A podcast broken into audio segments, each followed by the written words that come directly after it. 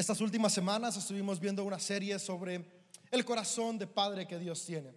Y hoy vamos a cerrar nuestra serie y, hoy quiero cerrar justamente hablándote del Padre que es Dios. Y, la mejor palabra que podemos encontrar para describir cómo es Dios es que Dios es un Padre amoroso. Podemos decir juntos, Dios es un Padre amoroso. Y quiero leerte Romanos 8, 38 y 39. Y Romanos 8, 38 y 39 dice lo siguiente. Pablo escribe esta carta. Pablo fue una persona que tuvo un encuentro con Jesús y ese encuentro con Jesús transformó su vida de manera radical y al estar cerca de Jesús en una relación diaria, él pudo comprender su amor hacia su vida y hacia la vida de los que lo rodean. Y él escribió varias cartas expresando esto y Romanos es una de esas cartas que escribió Pablo y, y nos dice lo siguiente. Y estoy convencido de que nada podrá jamás separarnos del amor de Dios ni la muerte, ni la vida, ni ángeles, ni demonios, ni nuestros temores de hoy, ni nuestras preocupaciones de mañana, ni siquiera los poderes del infierno pueden separarnos del amor de Dios. Ningún poder en las alturas ni en las profundidades. Y me encanta como cierra y dice, de hecho, nada en toda la creación podrá jamás separarnos del amor de Dios que está revelado en Cristo Jesús, nuestro Señor. De hecho, nada, nada puede separarte del amor de Dios. Nada en esta vida ni en la que viene, nada de lo que entendemos y lo que no entendemos, nada de lo que hacemos o no hacemos, nada de lo que otros hacen o no hacen podrá separarte del amor de Dios. Dios siempre te va a amar porque Dios es un Padre amoroso. Hoy quiero que podamos salir de esta reunión con la misma convicción que tenía Pablo, que podamos decir, estoy convencido. No solamente que podamos decir, yo sé que Dios es un Padre bueno sino que podamos decir, estoy convencido de que Dios es un Padre bueno. Mi deseo es que durante los siguientes minutos Dios a través de su Espíritu Santo hable a nuestras vidas y juntos podamos conectar con la verdad que hay en su palabra. Y un Padre bueno es un Padre que ama. Pero normalmente estamos acostumbrados a relacionar el amor con lo que nuestra sociedad nos ha enseñado. Y también estamos acostumbrados a relacionarnos con las personas con la perspectiva que tenemos de ellos. ¿Alguna vez te ha pasado o has dicho cuando conoces a una persona por primera vez y, después ya se hacen amigos y, un día de esos cuando van saliendo del cine volteas y le dices, oye, ¿sabes? Cuando yo te vi la primera vez pensé que eras bien sangrón, pero ahora que te conozco me di cuenta que no. ¿Alguna vez te han dicho o has dicho eso? Pensé que eras bien mala onda, pensé que eras bien enojón, pero ya que te conozco me di cuenta que no. Ah, a mí una vez me pasó y me dijeron, oye, la primera vez que te vi pensé que eras bien sangrón. Después te conocí y me di cuenta que sí era cierto. Y dije, chin. Lo bueno que eso ya quedó en el pasado. Espero que ahora ya cambie la cosa. Pero lo que voy es, muchas veces creamos perspectivas de las personas aún sin conocerlas. Creamos perspectivas tal vez porque algún amigo nos dijo, ay no, no es buena onda. Y ese amigo ni siquiera lo conoce, o tal vez ese amigo tuvo una mala experiencia con él, pero no significa que tú también vas a tener una mala experiencia con, esa persona. Tendemos a crear preconcepciones de otros sin conocerlos. Y después los conocemos y nos sorprendemos, algunas veces para bien y otras veces para mal. Pero no podemos decir que sabemos cómo es alguien sin antes no darnos el tiempo y la oportunidad de conocerlo. Otra cosa que ha pasado, ¿alguna vez alguien te ha ofrecido alguna comida extraña o que nunca has probado y dices, eso a mí no me gusta? Y luego te preguntan, ¿y ya lo probaste? No. Entonces, ¿cómo puedes decir que no me gusta? Pues como se ve y como huele, no, yo, yo creo que no me va a gustar. Y después algún día decidiste dar el paso ciego de, ok, lo voy a probar, aunque puede que me vomite, y lo pruebas y es como de, vas a masticarlo y, estás todo escéptico y de repente tu cara empieza a cambiar y, wow, descubrí mi nueva comida favorita. Y tú siempre habías pensado que lo ibas a odiar, porque no te habías dado el tiempo de probarlo. O tal vez lo probaste y vomitaste, y pues ni modo. Pero al menos ya puedes decir la siguiente vez, ¿quieres? No, porque no me gusta. Ya lo probaste, sí, y no me gustó. Pero la, concepción real de las cosas podemos tenerla hasta que la probamos, hasta que la experimentamos.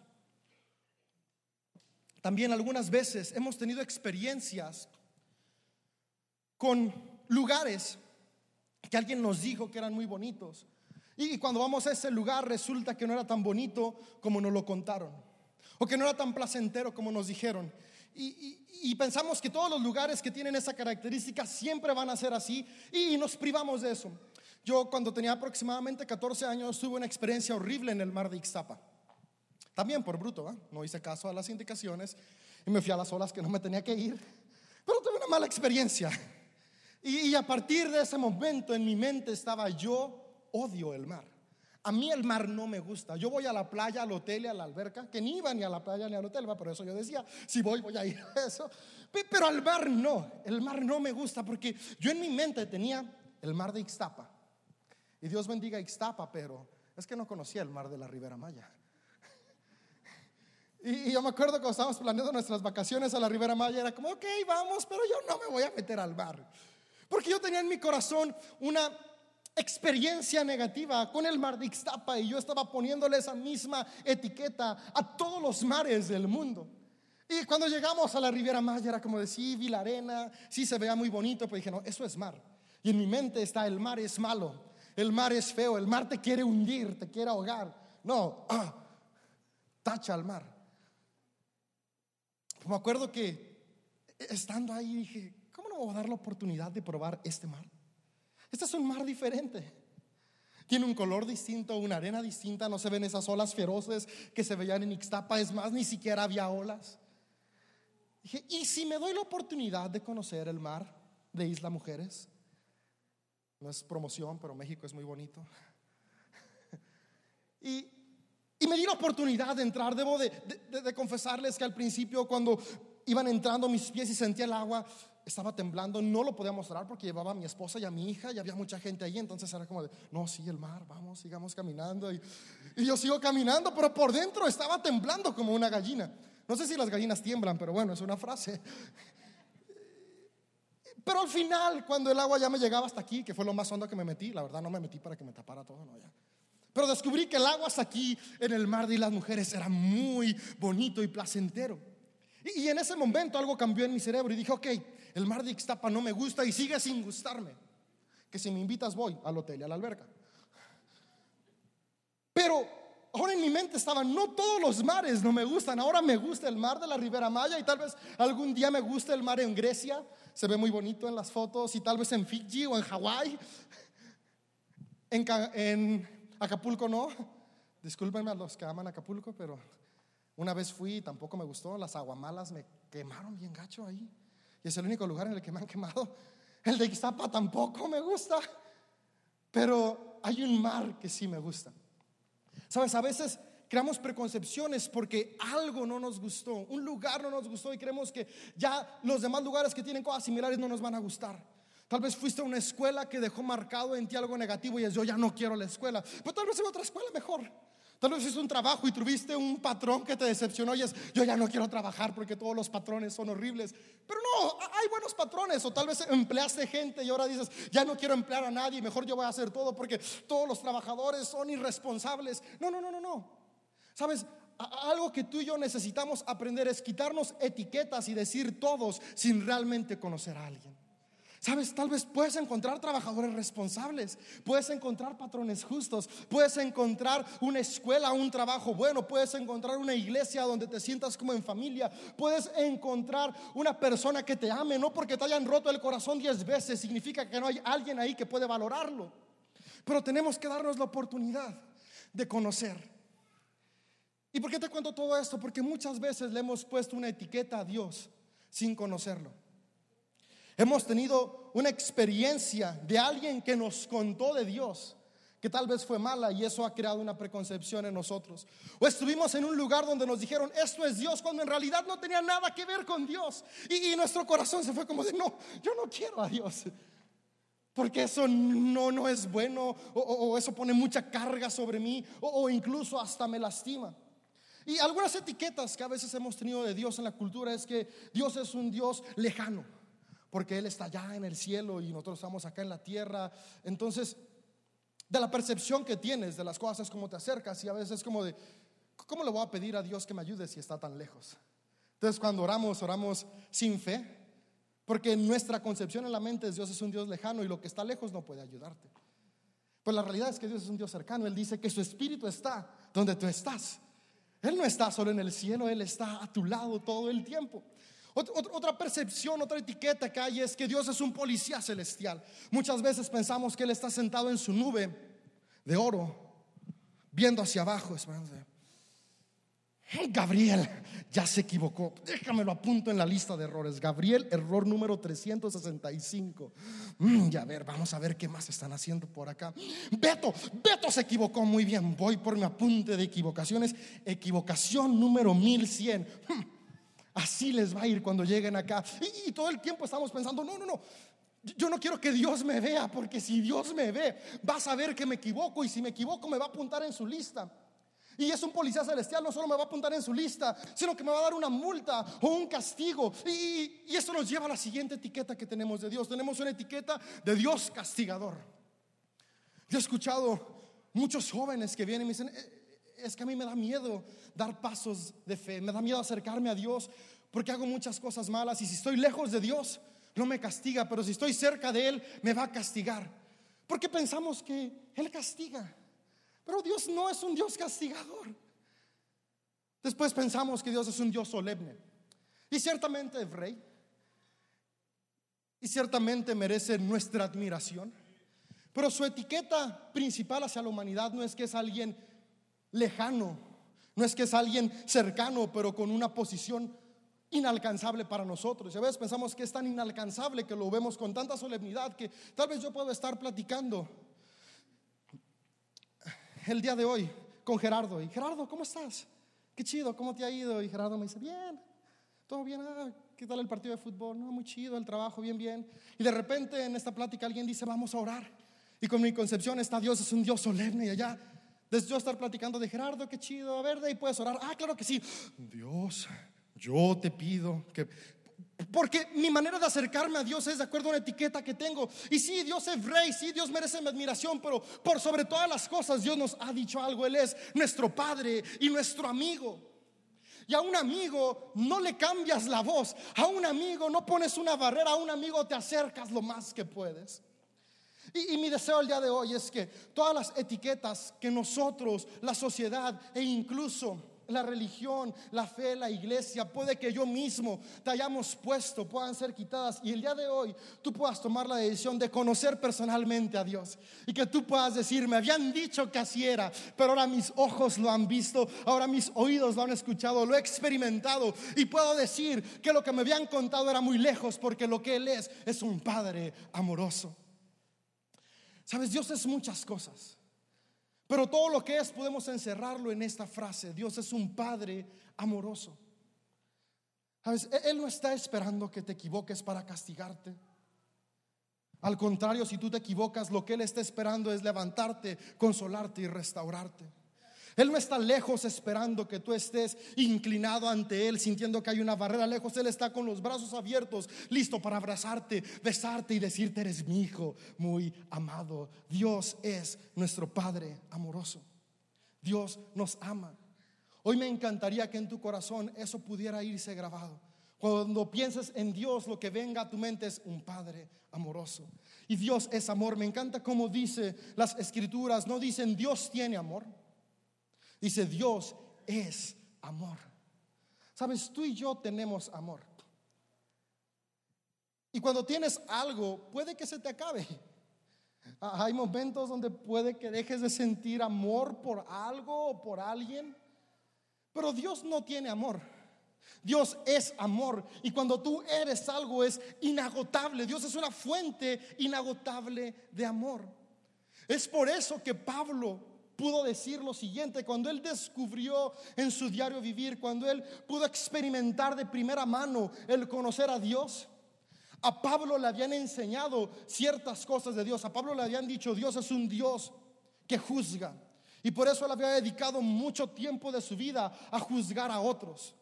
Le habían dicho, Dios es un Dios rígido. Y por eso muchos años de su vida había vivido una vida rígida de reglas y normas y había tratado de imponérselas a otras personas. Por eso Pablo creía de Dios por lo que otros le habían dicho. Pero el día que Pablo experimentó a Dios, que Pablo conoció a Dios y dejó de ver a Dios por lo que otros decían y comenzó a ver a Dios por lo que Él era. Él pudo decir, nada en este mundo puede separarnos del amor de Dios, porque si Dios es algo, Dios es amor. Y este es mi deseo el día de hoy, que tú puedas irte con la convicción en tu corazón, no solamente de que Dios es amor, sino de que no hay nada ni nadie que pueda separarte del amor de Dios. Y es que la tensión a la que nos enfrentamos cuando escuchamos Dios es amor es nuestra percepción del amor. Y, y, vuelvo al punto, ¿no? Así como nos relacionamos con Dios de acuerdo a la percepción que tenemos de Él, también abrazamos sus cualidades hacia nosotros de acuerdo a la percepción que tenemos de estas cualidades. Y el amor humano siempre es condicional. Aunque digamos te amo incondicionalmente, en lo profundo de nuestra humanidad hay algo de condición. Y es que como no me trajo mis flores favoritas en el aniversario, pues yo no le cocino su comida favorita. Lo amo, pero... Y es que como no me regalaron lo que yo quería en mi cumpleaños mis papás, pues ahora yo no le lavo la camioneta. O sea, sí amo a mi papá, pero y, ya hay pizquitas de cuando, como a mi amiga, ya no le gusta la misma banda de música que a mí. Pues sigue siendo mi amiga, pero la quito de mis BFF. Ya no es mi best friend, ya no es mi mejor amiga, ya, ya solo es mi amiga. Porque hay una condición por ahí. Si te gusta la misma marca de maquillaje que a mí, ¡uh! Amiga, vamos a maquillarnos. Pero si ya no te gusta, es como, ay, no, o sea, ¿cómo me voy a maquillar contigo con eso? Le vas al mismo equipo de fútbol, ya, vente campeón, vamos a ver ganar a nuestro equipo.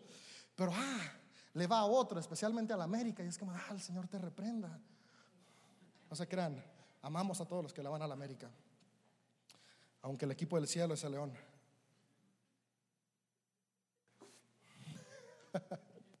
a nadie le dio risa eso. ¿eh? A nadie le va al león acá. ¿En serio? Soy el único. Qué chido, león. Me faltó Toño hoy. Él hubiera gritado junto conmigo acá hay condición, ¿no?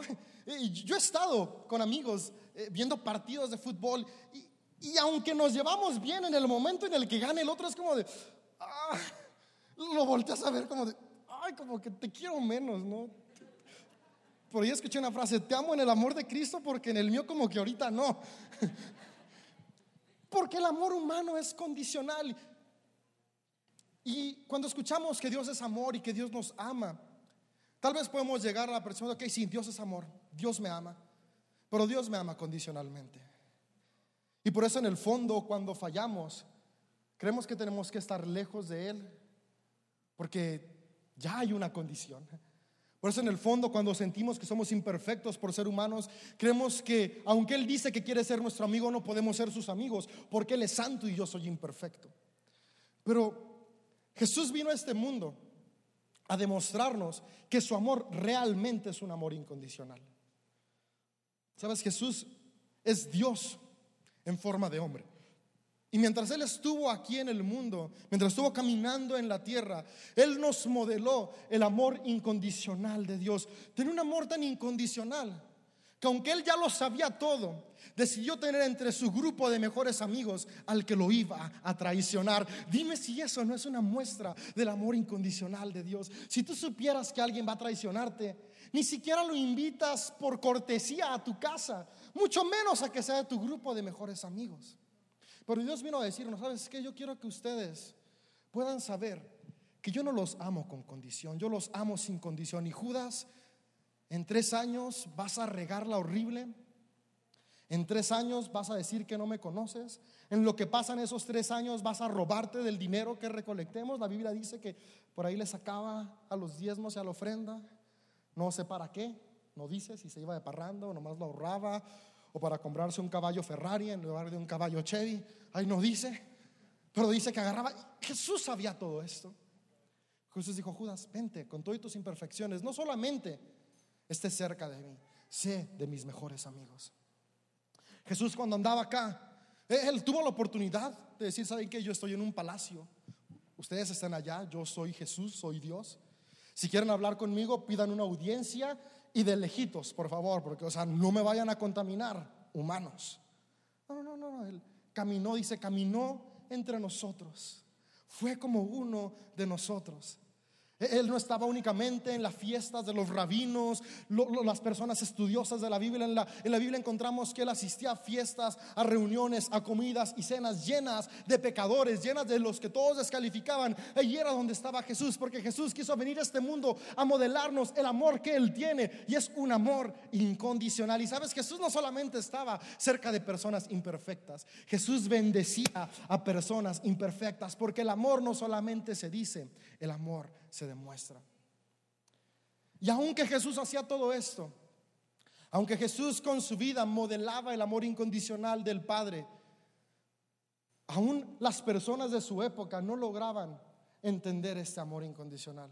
Y en nuestros días, aún muchos de nosotros, yo me incluyo en ellos, algunas veces no podemos entender el amor incondicional que Dios tiene y esto al no tenerlo presente en nuestro corazón crea una barrera entre Dios y nosotros, porque creemos que hay una condición para acercarnos a Él. Pero Jesús es tan bueno que Él quiso dejarnos enseñanzas para que tú y yo pudiéramos tener más que claro cómo es el amor de Dios. Y una de estas enseñanzas que Él dio lo dio en una parábola. Y estas parábolas yo las predico un montón porque me encantan. Porque hablan del corazón de Dios y si de algo se trata, el Evangelio es de buenas noticias y estas parábolas siempre hablan de buenas noticias. Y, la parábola de la que quiero volver a platicarte el día de hoy es la parábola del Padre amoroso. La mayoría la conocemos como la parábola del Hijo pródigo, pero creo que le hace injusticia a ese nombre, al corazón de la parábola. Creo que más que tratarse de un hijo perdido, se trata de un padre que ama. Y, quiero leerte esta parábola para que nos quede un poco más claro en el corazón. ¿Cómo es que realmente no hay nada ni nadie que pueda separarnos del amor de Dios, que no hay nada ni nadie que pueda separarte del amor que Él tiene por ti y tiene por los que te rodean. Y te voy a leer la versión La Pasión, no la vamos a proyectar porque no la tenemos ahí. Es una traducción que quiero leerte y dice lo siguiente. Jesús les dijo, había una vez un padre que tenía dos hijos. El más joven de esto vino a él y le dijo, papá, ¿no crees que ya es tiempo de que me des lo que me toca de la herencia? Así que el padre dijo, está bien, y distribuyó la herencia entre sus dos hijos de manera equitativa. Un poco de tiempo después, el más joven empacó todas sus cosas, agarró sus pertenencias y hizo un viaje para conocer el mundo. En este viaje se fue muy lejos de la tierra de su padre y en estas tierras lejanas malgastó todo lo que tenía en extravaganzas y una vida sin límites. Un tiempo después, cuando se quedó sin nada al haberse gastado todo, vino una hambruna en la región en la cual él estaba. Al, no tener nada, no tenía manera de poder suplir sus necesidades. Así que estuvo buscando en la región donde trabajar y le arrojó a un hombre que lo contratara. Este hombre era un granjero que tenía cerdos y le dijo, está muy bien te contrataré en mi granja de cerdos, vas a cuidarlos y alimentarlos.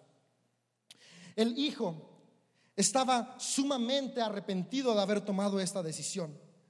Algo que lo llevaba a pensar esto es que tenía tanta hambre y ni siquiera podía probar la comida de los cerdos que tanto se le antojaba. Al sentirse humillado, decidió cambiar su corazón a humildad. Y él pensó, ¿qué estoy perdiendo el tiempo aquí? En la casa de mi papá hay muchos trabajadores, los cuales tienen alimento porque mi padre es un padre bueno. Yo aquí, en cambio, no tengo nada. Tengo que cambiar de actitud. Dejaré de hacer esto. Así que tomaré la decisión de regresar a la casa de mi padre. Cuando llegue ahí le diré, Padre, yo he estado mal. He pecado contra ti y he pecado contra el cielo. Ya no soy digno de que me llames tu hijo. Pero por favor, Padre, aunque sea trátame como uno de tus empleados, pues él sabía que aún los empleados tenían un mejor lugar en la casa que el lugar que él tenía en ese momento. Así que el joven tomó sus cosas y caminó rumbo a casa. Fue un largo camino, una distancia grande, pues él se había alejado lo más que había podido de su casa. Cuando estuvo cerca, desde una distancia lejana, su padre vio que venía. Lo vio que venía vestido como un vagabundo, que venía como un pordiosero. Al verlo en esta condición, el padre sintió una gran compasión en su corazón y su corazón fue lleno de amor porque vio que su hijo regresaba a casa. Así que el padre corrió lo más rápido que pudo de manera inmediata. Él lo abrazó en sus brazos, lloró junto con él, lo abrazó lo más fuerte que pudo una vez más y lo besó una y otra vez con un amor lleno de compasión. Entonces el hijo le dijo al padre, Padre, yo he estado siempre mal. He pecado contra el cielo y contra ti. No soy digno de ser llamado más tu hijo. Así que te pido que solo me dejes. En ese momento el padre lo interrumpió y le dijo, hijo, no digas nada más. Se volteó a sus sirvientes y les dijo, rápido, rápido, traigan la mejor ropa que hay. No, no, no, es más, traigan mi mejor ropa y pónganla sobre los hombros de mi hijo. Traigan pronto un anillo. Sí, el anillo que representa la identidad de mi casa, el anillo que recuerda que Él es parte de mi familia y pónganlo en su dedo. También traigan los mejores zapatos que puedan encontrar y pónganlos en los pies de mi hijo. Además, preparen inmediatamente una celebración. Sí, una celebración con un festín en honor a mi hijo, porque este antes estaba muerto, pero ahora está vivo. Todos prepararon y se unieron a la celebración. Pero el hijo mayor había estado durante esta temporada trabajando en el campo de su padre. Cuando regresó a la casa escuchó una música increíble y una celebración. Vio a gente bailando y comiendo. Y se preguntó, ¿qué está pasando en mi casa?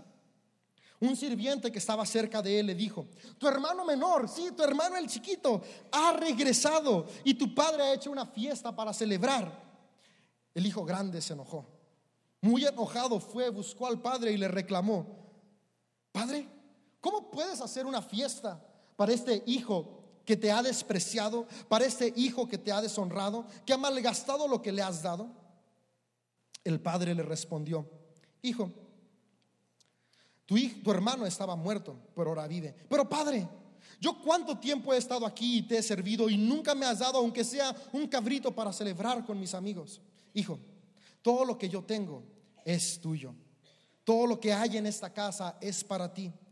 Tú no tienes que preguntar, porque lo que yo tengo te lo he dado. Tú puedes celebrar cuando gustes con tus amigos, pero el día de hoy te animo y te invito, vente a celebrar conmigo que tu hermano está acá, porque tu hermano había muerto, pero ahora vive. Tu hermano estaba perdido y ahora ha sido encontrado. De esta misma manera es el amor que Dios tiene cuando un perdido es encontrado. De esta misma manera es el amor que Dios tiene por cada persona de la humanidad. Me encanta lo expresiva y apasionada que es esta traducción. Creo que por nada se llama la traducción la pasión.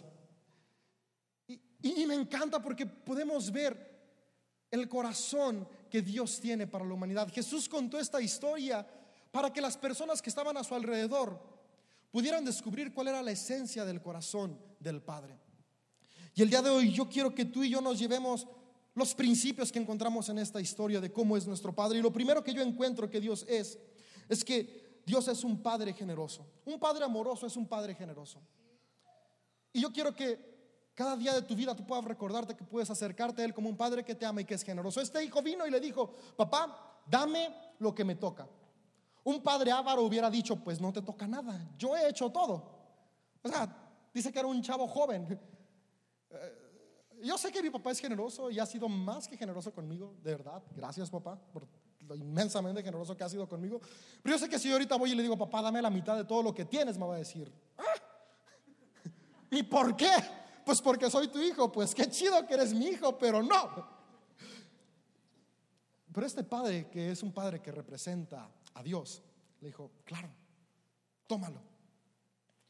Porque Dios es un padre generoso, no nos da por lo que merecemos recibir. No le dio al hijo lo que merecía recibir. Le dio al hijo más de lo que merecía, porque aunque esa era su herencia, la herencia es cuando un padre muere. Entonces, aún no la merecía. Pero el corazón de un padre amoroso como Dios es un corazón generoso y aunque no lo merecía, se lo dio. Yo hoy quiero que tú puedas acercarte a Dios cuando tengas una necesidad sabiendo esto. Sabes que Dios no te da si lo mereces o no lo mereces. Dios te da porque Él es un Padre generoso. Sabes, muchas veces tenemos limitación para pedirle a Dios. ¿Y, cómo le voy a pedir esto a Dios si, si no me he portado tan bien este año? Dios no es Santa Claus. Dios no es los reyes magos, Dios es un Padre amoroso que da con generosidad. ¿Por qué? Porque te ama. Otra cosa que encuentro en esta historia es que el amor verdadero da libertad. ¿Has oído esta frase? Déjalo ir y si vuelve es que era tuyo y si no es que nunca lo fue. Es muy cliché, pero es muy real. El amor verdadero da libertad. Yo, he escuchado personas decir, es que yo, no sé si seguir a Jesús o no seguir a Jesús, porque una vez que lo siga, pues ya es para siempre y, ya no sé si voy a poder volver a hacer esto. Sabes que Dios no es un Dios que quiere que lo sigas para amarrarte a Él, para ponerte unas cadenas y esclavizarte. No, Dios es un Padre tan amoroso que una de sus mayores muestras de amor es la libertad que nos da. Es por eso que tú tienes la oportunidad de cada día tomar tus propias decisiones. Porque hay un Dios amoroso que desea que tú seas libre. La libertad es una muestra del amor de Dios a nuestras vidas. Otra cosa que podemos ver es que el amor de Dios es un amor paciente. Sabes, yo estoy seguro que este padre, cuando le dio todo a su hijo y cuando vio que su hijo se fue, había algo de intranquilidad en su corazón. Sabes, yo mi hija todavía ni siquiera crece, ni siquiera va a cumpleaños sola. Yo todavía la llevo a los cumpleaños. Y el otro día estábamos en una fiesta y se fue a una alberca de pelotas y no la veía y ya llevaba como dos minutos y no regresaba. Yo dije, ¿dónde está? Ya déjame, voy por ella. Y, cuando llegué estaba súper contenta y jugando y fuera de peligro, pero, pero los padres sentimos ansiedad cuando, cuando el hijo se va y, y mi intención era voy y la agarro y la tengo aquí conmigo. Pero de verdad, en ese momento cuando yo fui por mi hija y mi intención era traerla conmigo, me acordé de Dios y dije, Dios, ¿cómo es conmigo? Dios me da libertad. Si yo quiero que mi hija se sienta amada por mí, tengo que darle libertad. Yo estaba lejos, viéndola, cuidándola, claro, estaba a una distancia suficientemente buena por si le pasaba algo correr y agarrarla inmediatamente, pero estaba a lo lejos, donde ella no me veía, para que ella pudiera sentir la libertad y saber que su padre la ama. Sabes, Dios te da libertad porque te ama. Pero el hecho de que te dé libertad no quiere decir que Él te ha abandonado. Él siempre está ahí esperando para levantarte, para guiarte y para aconsejarte cuando lo necesitas. Me encanta cómo mi hija está jugando y de repente hay cosas que no puede hacer y quiere hacer. Ella sabe que su papá está a lo lejos viéndola y siempre viene y me busca. Y ahorita una de mis frases favoritas es, papá ven. Uh, me derrite el corazón cuando Eleonor lo dice. Y, cuando dice, papá, ven, yo voy. Y, me agarra la mano y me dice, arriba. E, esa es su frase ahora porque le encanta escalar. Espero que no quiera ser escaladora de montañas porque voy a vivir con el Jesús en la boca toda mi vida. Y si quiere, pues ni modo. Libertad, el amor da libertad. Eh, pero oye, siempre quiere que le ayude a subir algo más alto. Porque ella sabe que, aunque tiene libertad, tiene a su padre que está ahí para ayudarla cuando necesita.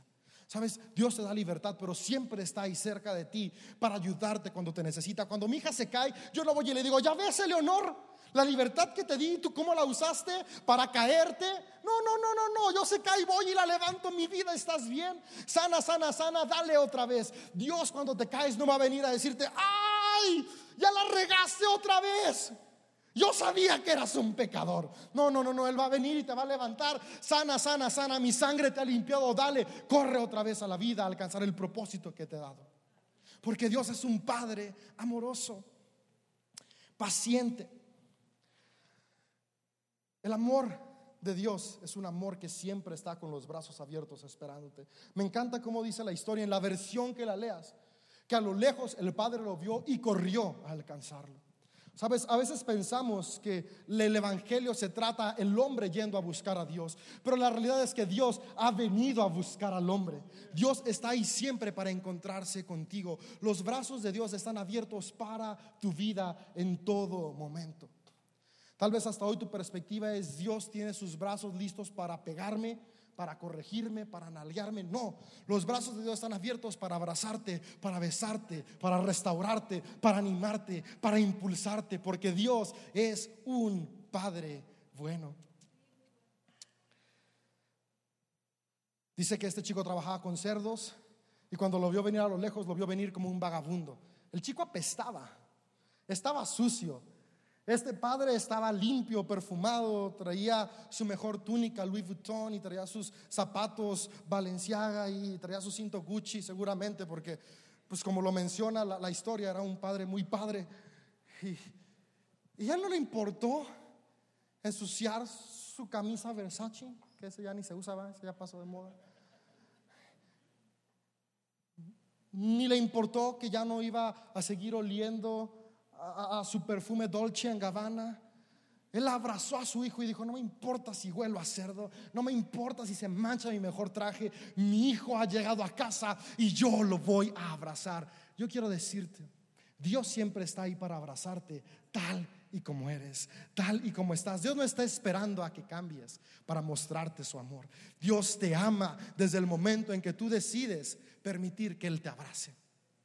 El hijo dice que caminó a casa, tal vez hoy tú has estado caminando tratando de encontrar a Dios. Déjame decirte que Dios hoy ha venido a encontrarse contigo y hoy está corriendo para abrazarte tal y como estás. Pero me encanta que Dios no solamente nos abraza tal y como estamos. El Padre nos dijo, hijo, te amo y te acepto tal y como eres. Vive de ahora en adelante oliendo a puerco y vestido como andrajoso. No, no, no, dijo, traigan la mejor ropa. Porque el amor del Padre es un amor que te acepta tal y como eres, pero te ama tanto que quiere transformarte en una mejor persona. Él quiere poner la mejor ropa de carácter sobre tu vida, la mejor ropa de emociones sobre tu corazón, la mejor ropa de conexión con Él en tu espíritu, porque Dios es un Padre amoroso. Te ama tal y como eres, pero Él desea cambiarte para lo mejor. El Padre le dio un anillo. y se traigan el anillo que representa la identidad de hijo. Y esta es mi parte favorita. Muchas veces te he predicado que el anillo representa y nos recuerda que somos hijos de Dios. No somos más lo que nuestra mente dice, no somos más lo que otras personas dicen de nosotros. Somos lo que Dios dice que somos y Dios dice que somos sus hijos. Pero este anillo representaba una cosa más. Representaba algo que solamente un padre como Dios puede hacerlo. Eh, vimos que la historia comienza con un hijo que decide tomar su herencia, irse y malgastarla.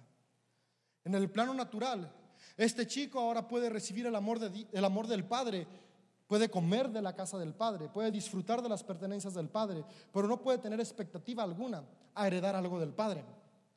Porque ya lo heredó y ya se lo gastó. Pero la historia nos dice que cuando una persona portaba este anillo, lo que significaba no solamente es este es mi hijo, sino significaba, a partir de ahora, este hijo mío tiene los mismos derechos que todos mis hijos y es partícipe de mis posesiones. El padre estaba restaurando una posición perdida de su hijo. Su hijo había perdido su herencia para siempre. Y ahora el padre le estaba diciendo, aunque lo perdiste para siempre, el día de hoy, como yo te amo tanto, lo estoy restituyendo. Y esto lo podemos encontrar en Dios. E, en las escrituras dice que Dios hace todas las cosas nuevas, porque decimos, sí, Dios es un Padre bueno y me ama, pero mi vida ya es un desastre y siempre voy a vivir con las consecuencias de mi desastre. Déjame decirte, Dios es un Padre que te ama y hace nuevas todas las cosas.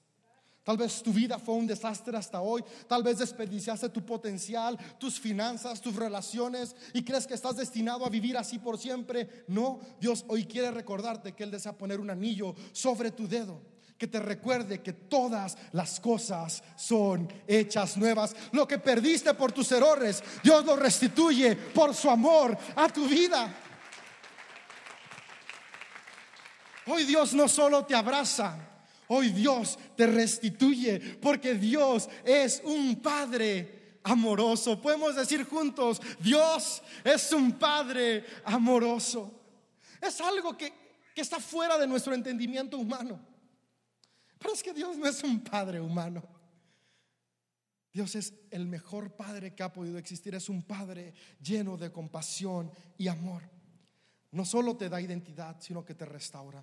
Yo hoy quiero animarte a conocer a Dios de manera personal. No importa si tienes con Él 10 años, 15 años caminando, si hoy va a ser el día que vas a decidir comenzar a caminar con Él, Dios hoy desea comenzar a restaurar cada cosa que se ha roto en tu vida, cada cosa que se ha roto en tus relaciones, en tus emociones y en tu corazón. Todo lo hace nuevo. Me encanta que dice que una vez que hemos venido a Cristo, no dice, hemos sido arreglados ahora en Dios. No, no, dice, hemos sido transformados en una nueva criatura. Porque en Dios todas las cosas son hechas nuevas. Eso yo creo que puede llenarnos de esperanza. A mí me llena de esperanza. Porque yo hay días donde veo mi presente, veo mi pasado y digo, híjole, qué regadas, qué errores, qué equivocaciones. Y, mi mente natural me lleva a decir, e, el futuro brillante que sueño ya está truncado por mis errores de hoy, de ayer y de hace 10 años. Pero Dios viene y me recuerda, sí, malgastaste 10 años, pero hoy yo restituyo los años que están por venir.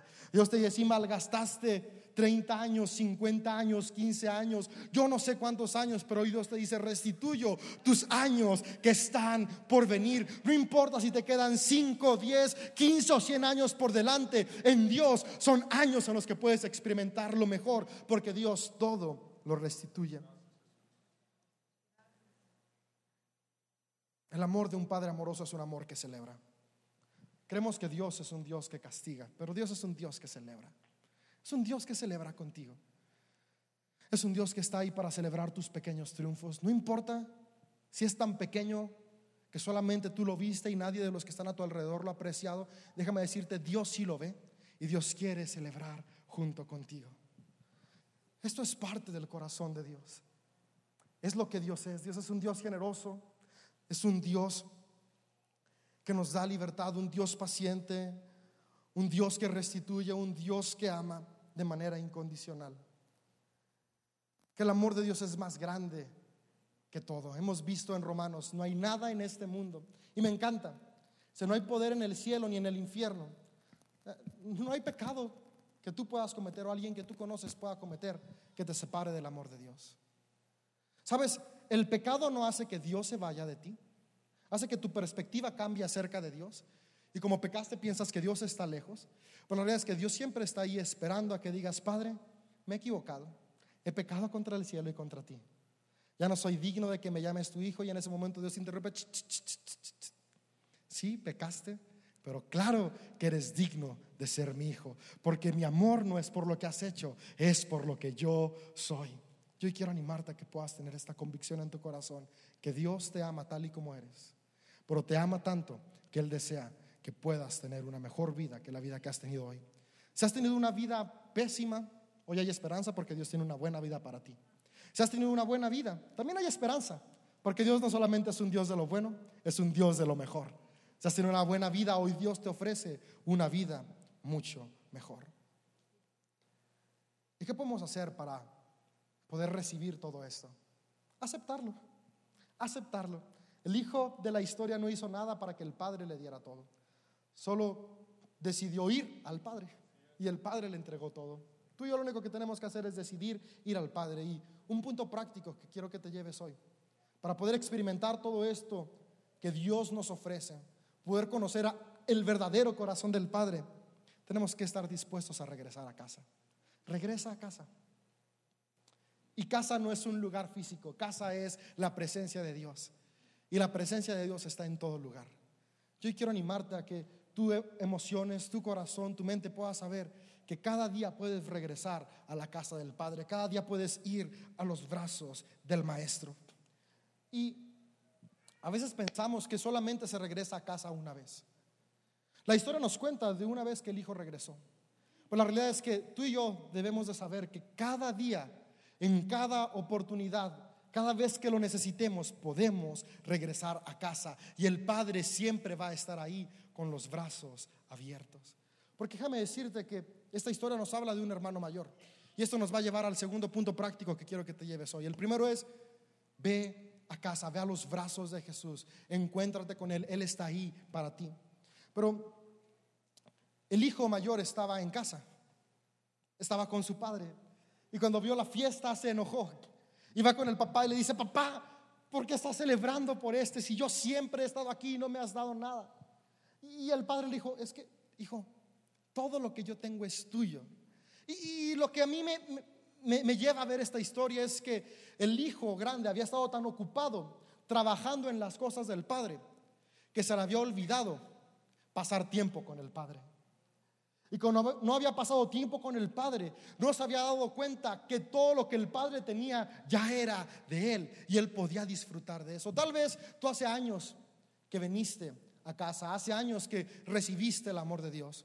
Pero en el transcurso del tiempo, el trabajo secular, la, misma rutina de la religiosidad, nuestra misma rutina de reuniones, de trabajo, incluso dentro de la iglesia, te han llevado a enfocarte tanto en lo que hacemos te has olvidado estar conectando con por quién lo hacemos. Y, el punto número dos es una vez que vuelves a casa, disfruta al Padre. Si este hijo no solamente hubiera estado enfocado en trabajar, sino también hubiera estado enfocado en pasar tiempo con su papá, no solamente no se hubiera enojado porque habría disfrutado de todos los beneficios de ser hijo, sino que hubiera entendido el corazón del Padre y hubiera celebrado juntamente con él cuando su hermano regresó. Sabes, una vez que el Padre nos abraza, no nos abraza para darnos un abrazo de una vez y ya. Nos abraza para tener una relación constante con nosotros. Disfruta el amor del Padre cada día de tu vida, cada día de tu vida. Y sabes, algo que he descubierto es que el paso uno y dos son un constante en nuestra vida, un ciclo en nuestra vida. Yo, yo recuerdo que hace 10 años, a finales de, de el 2019 van a ser 10 años de uno de los últimos encuentros más grandes que tuve con Dios. Después de estar lejos, de estar sumido en adicciones, en depresión, con pensamientos suicidas, sin creer que había una oportunidad para mí, Dios se encontró conmigo. Pude ver esos brazos de amor del Padre, me abrazó tal y como era, me restauró y me cambió. Pero sabes, en estos 10 años que tengo de caminar con Dios, más de una ocasión he tenido que volver a sus brazos. Porque los seres humanos nos equivocamos. Los seres humanos pasamos temporadas difíciles. Yo hoy quiero recordarte, las veces que sea necesario, el Padre va a estar ahí para abrazarte, para amarte, para darte su amor, su compasión y su restauración. Y el tiempo, las temporadas que seas consciente de que estás en una plena relación con Él, disfrútala, disfrútala.